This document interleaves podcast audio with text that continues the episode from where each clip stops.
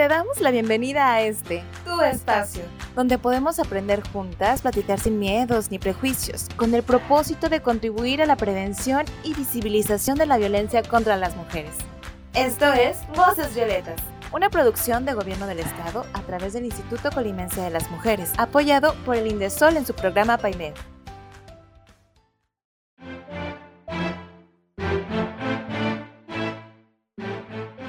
Hola, bienvenidas a Voces Violetas, un espacio para ti, un espacio para todas. Esta es una producción del Gobierno del Estado a través del Instituto Colimense de las Mujeres, apoyado por Indesol en su programa PAIMEF. Yo soy Marisa y el día de hoy vamos a hablar de qué es el estrés y cómo identificarlo. Para comenzar me acompañan Fernanda Ramírez y Ceci Naranjo. Hola chicas, bienvenidas. ¿Cómo están? Bien, gracias Marisa. Con mucho gusto de estar aquí contigo y con Ceci este Y feliz de repetir programa aquí en Voces Violetas. A continuación, nos vamos a la cápsula ¿Sabías qué? Para dar inicio al diálogo y comenzamos.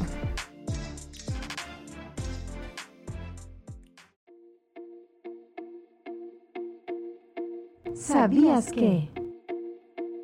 ¿Sabías que el estrés es un estado de tensión física y emocional originado como reacción a un estímulo o presión, ya sea positivo o negativo? Se trata de un estado de defensa que en pequeñas dosis ayuda al organismo a reaccionar y adaptarse a los acontecimientos. Un nivel de estrés normal se considera sano e incluso positivo, ya que ayuda a estimular a las personas para actuar ante los estímulos de la vida diaria. Sin embargo, cuando el estrés es excesivo o no se controla adecuadamente, puede producir problemas de desgaste mental como irritabilidad, ansiedad o trastornos psicosomáticos.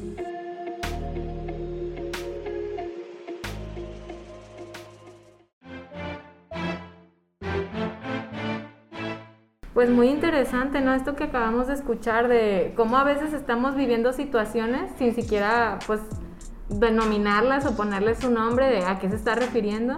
Creo que sobre todo en la actualidad, que el estrés dicen que es un tema, y sí, que es como la enfermedad del siglo XXI, ¿no? Como que todo el mundo vive estrés, desde los bebés hasta los niños pequeños, hasta los adultos, los jóvenes. Como que siento que es algo que vamos a estar con él siempre, que no lo podemos evitar. El estrés está ahí y pues nada más es saber cómo afrontarlo, pero pues ahorita vamos a abundar sobre el tema. Sí, así es, pues prácticamente como lo menciona la cápsula, el estrés está presente en todos y en todas. Es algo con lo que vamos a vivir en nuestra vida en algún momento, ya sea en el trabajo, ya sea con nuestra familia, ya sea en nuestras relaciones interpersonales, en cualquier contexto. Sin embargo, así es, es una reacción adaptativa de nuestro organismo la cual nos va a permitir afrontar y dar solución a la situación que nos está poniendo en ese nivel de estrés. Yo, por ejemplo, a veces creo que es, es sano estresarme porque me gusta como organizar todo mi día y me siento productiva cuando, no sé, como que catalogo todo por mi nivel de estrés, ¿no? Entonces, a veces como que siento que eso me hace tener mucha energía, pero no sé hasta qué punto puede ser como pues que se haga el estrés crónico, ¿no? Sí, mira, de hecho el estrés, como lo percibes tú, no lo voy a percibir tal vez yo, o tal vez coincida, o como sé si lo perciba o como lo maneje, porque aquí depende muchísimo de la personalidad de cada persona, de cada individuo y que le da también al contexto, la percepción que tiene de las cosas. Por ejemplo, este, como dices, a mí me funciona estar estresada porque soy más ágil, soy más rápida, organizo y me adapto a eso. Y sí, muchas veces a las personas les sirve tener cierto nivel de estrés, pero como hay que cuidar también esa parte, porque un nivel de estrés puede ser una dosis, puede ser sana, porque nos mantiene activos, nos mantiene alerta, se enciende todo nuestro cuerpo y la adrenalina sube. Sin embargo, cuando eso nos supera y nos sobrepasa, hay que cuidar porque nos puede llevar también a enfermedades y trastornos mentales. ¿Como cuáles son? Bien dicen que la ansiedad es el principal, eh, el estrés es el principal como síntoma o principal detonante de la ansiedad. Y de ahí de la ansiedad se deriva ya la depresión y otro tipo de trastornos. Sí, va escalando, ¿no? Esto se va agudizando. por decir, ¿es un padecimiento o es que va de la mano con muchos más, ¿no? Se puede ver como un factor aislado. Así es. Por ejemplo, el estrés podemos mencionar que tiene tres fases, ¿no? Que tiene como que sus tres momentos eh, durante ese proceso. Está la fase de alarma, resistencia y la de agotamiento. ¿Qué pasa en la fase de alarma? Bueno, no sé, pongámoslo en el ejemplo del trabajo. Llega nuestra jefa, nuestro jefe a darnos una carga laboral que no teníamos prevista. Nuestro cuerpo empieza con los síntomas comunes. ¿Ustedes, por ejemplo, qué síntomas sienten al estar estresadas? Ay, pues no sé, yo pienso como que en la sudoración de las manos o que te empieza a latir muy rápido el corazón, como esa emoción de que sí, claro. Yo siento como los nervios en el estómago y, sudo mucho de la cabeza. Así Eso es. me pasa muchísimo.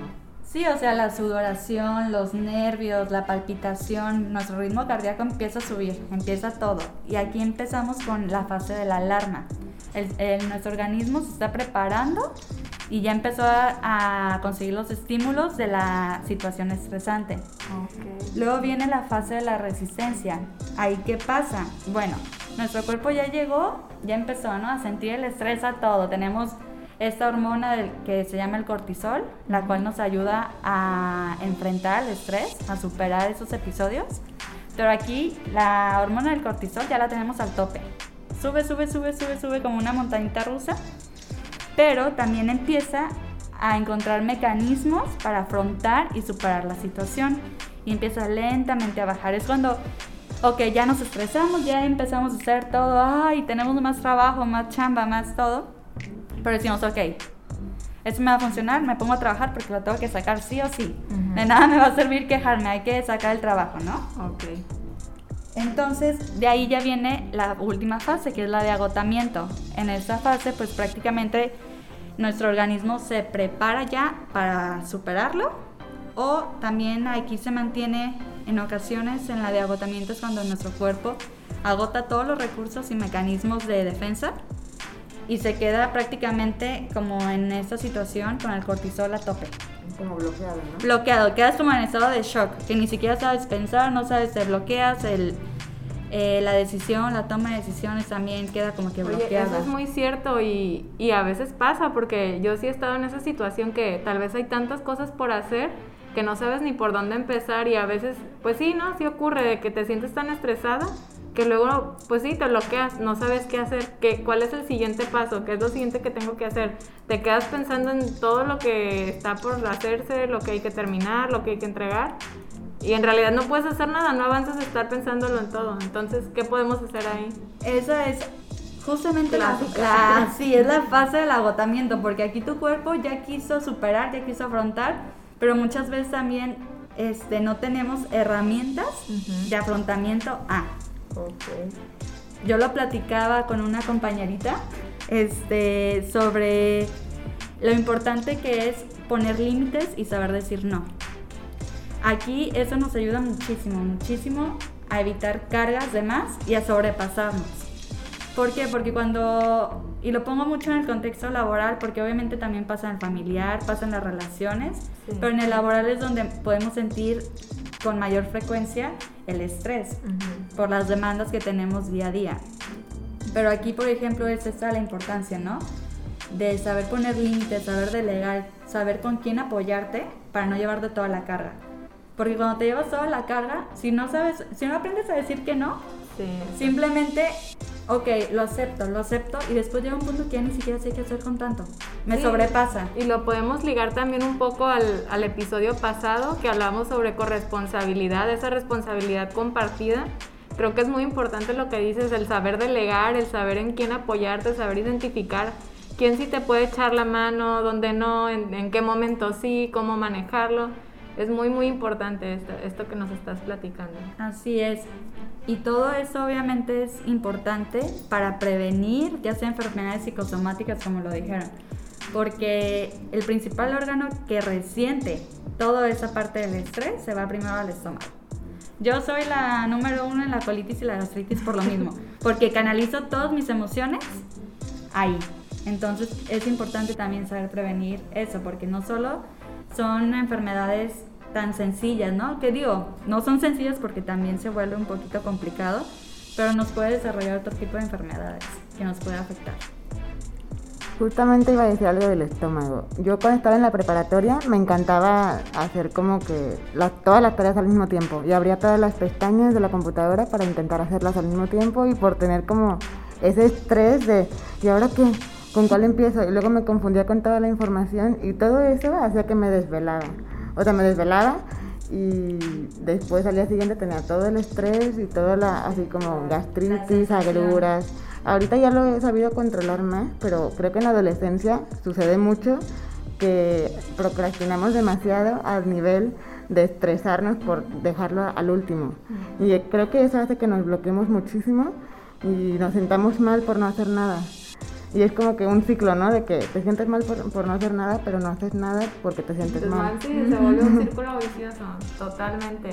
Incluso, o sea, a veces como esa energía, lo que tú dices, ese rush que te da como chin, estoy sobre el tiempo, hay que entregar algo. A veces hace que funcione, o sea, que tu ardillita se active y empieces a pensar y las ideas empiecen a fluir pero pues también llega esa parte que estás tan obligando a tu cerebro y a tu cabeza a pensar que hace cortocircuito y como te digo, te bloqueas, o sea, está, es un volado, nunca, vas a, nunca sabes cuándo va a funcionar o cuándo no, y creo que es por eso muy importante el aprender a, a gestionar y a canalizar todas estas emociones y el estrés.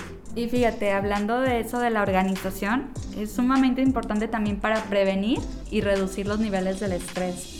¿Por qué? Porque obviamente si somos personas organizadas que decimos, bueno, hoy voy a hacer, hoy voy a empezar con esto y con eso y con eso, no al punto de llegarnos a obsesionar con la organización, porque eso también ya es algo que sobrepasa, ¿no?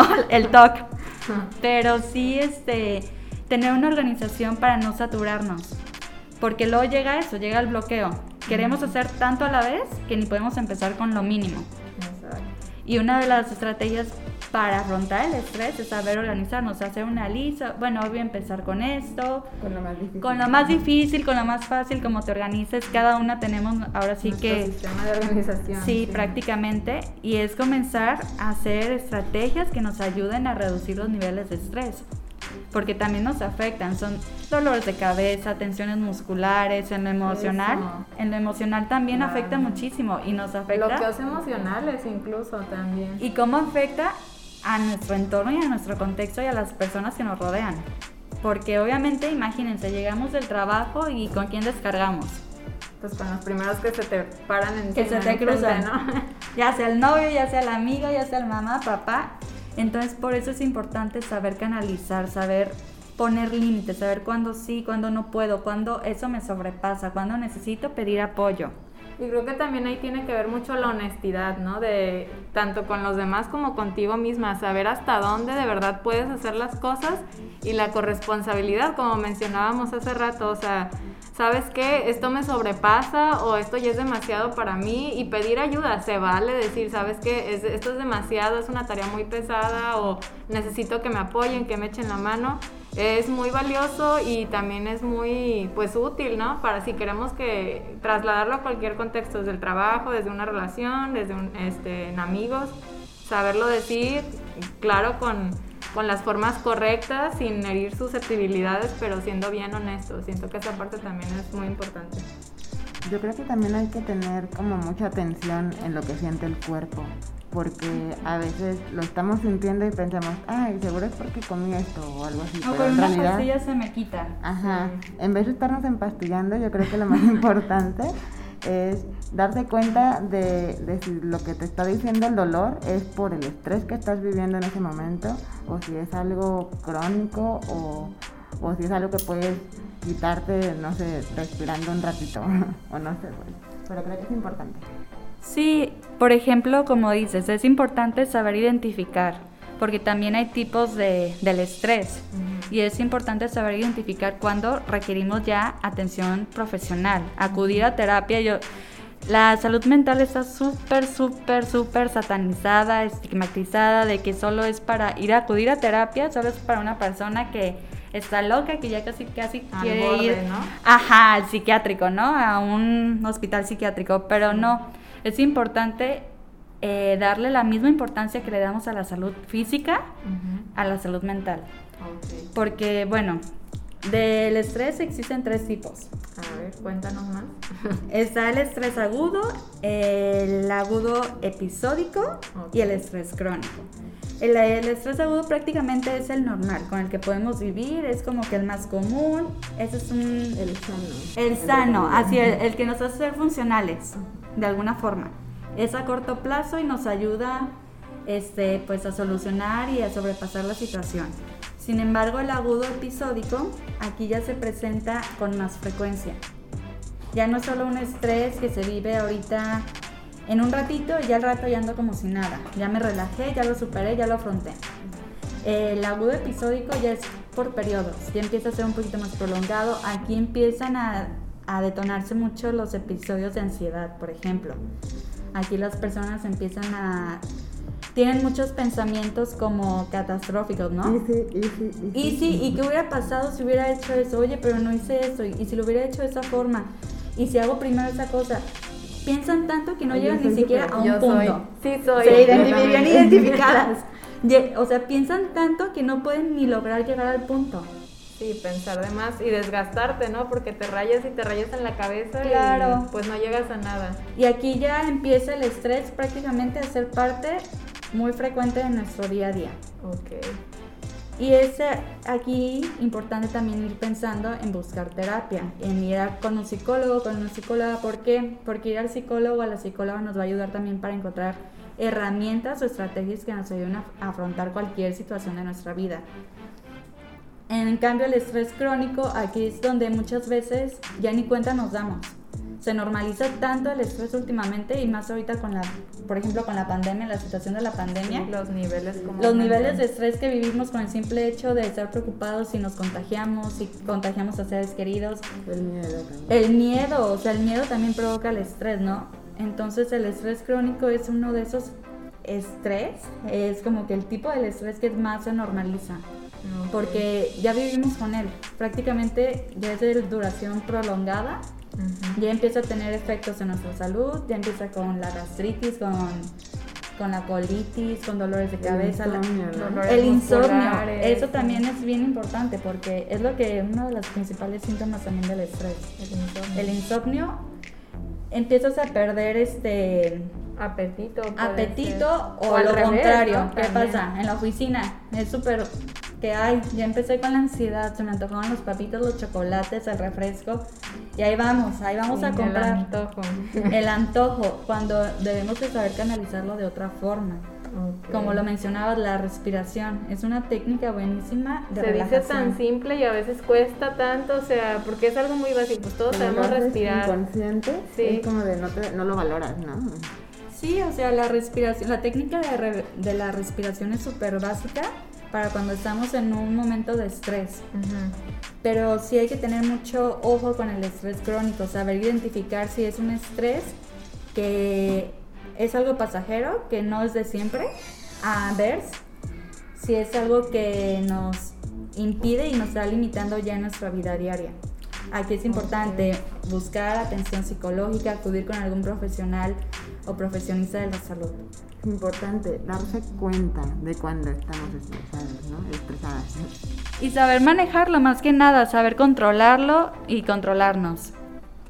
Ok, muy importante. Y sí, como lo dicen, esta parte de hacer, el primer paso es la aceptación, ¿no? Como el, el darte cuenta, el ponerle nombre, en saber qué es lo que lo está causando y pues para después saber cómo abordarlo y cómo tratarlo.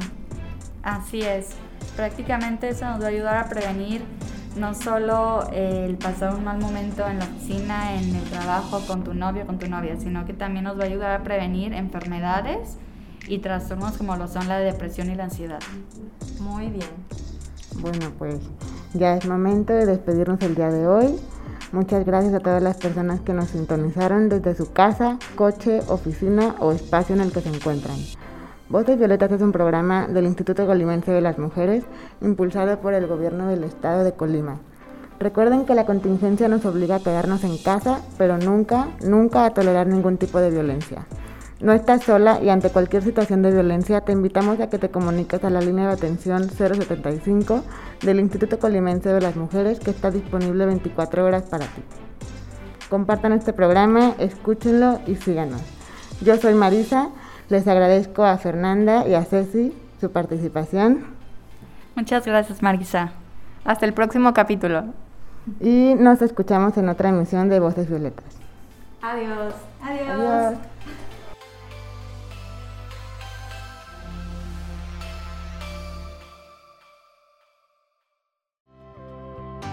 Gracias por sintonizar Voces Violetas.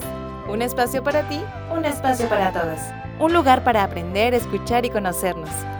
Esta es una producción del Gobierno del Estado de Colima a través del Instituto Colimense de las Mujeres, apoyado por Indesol en su programa PAIME.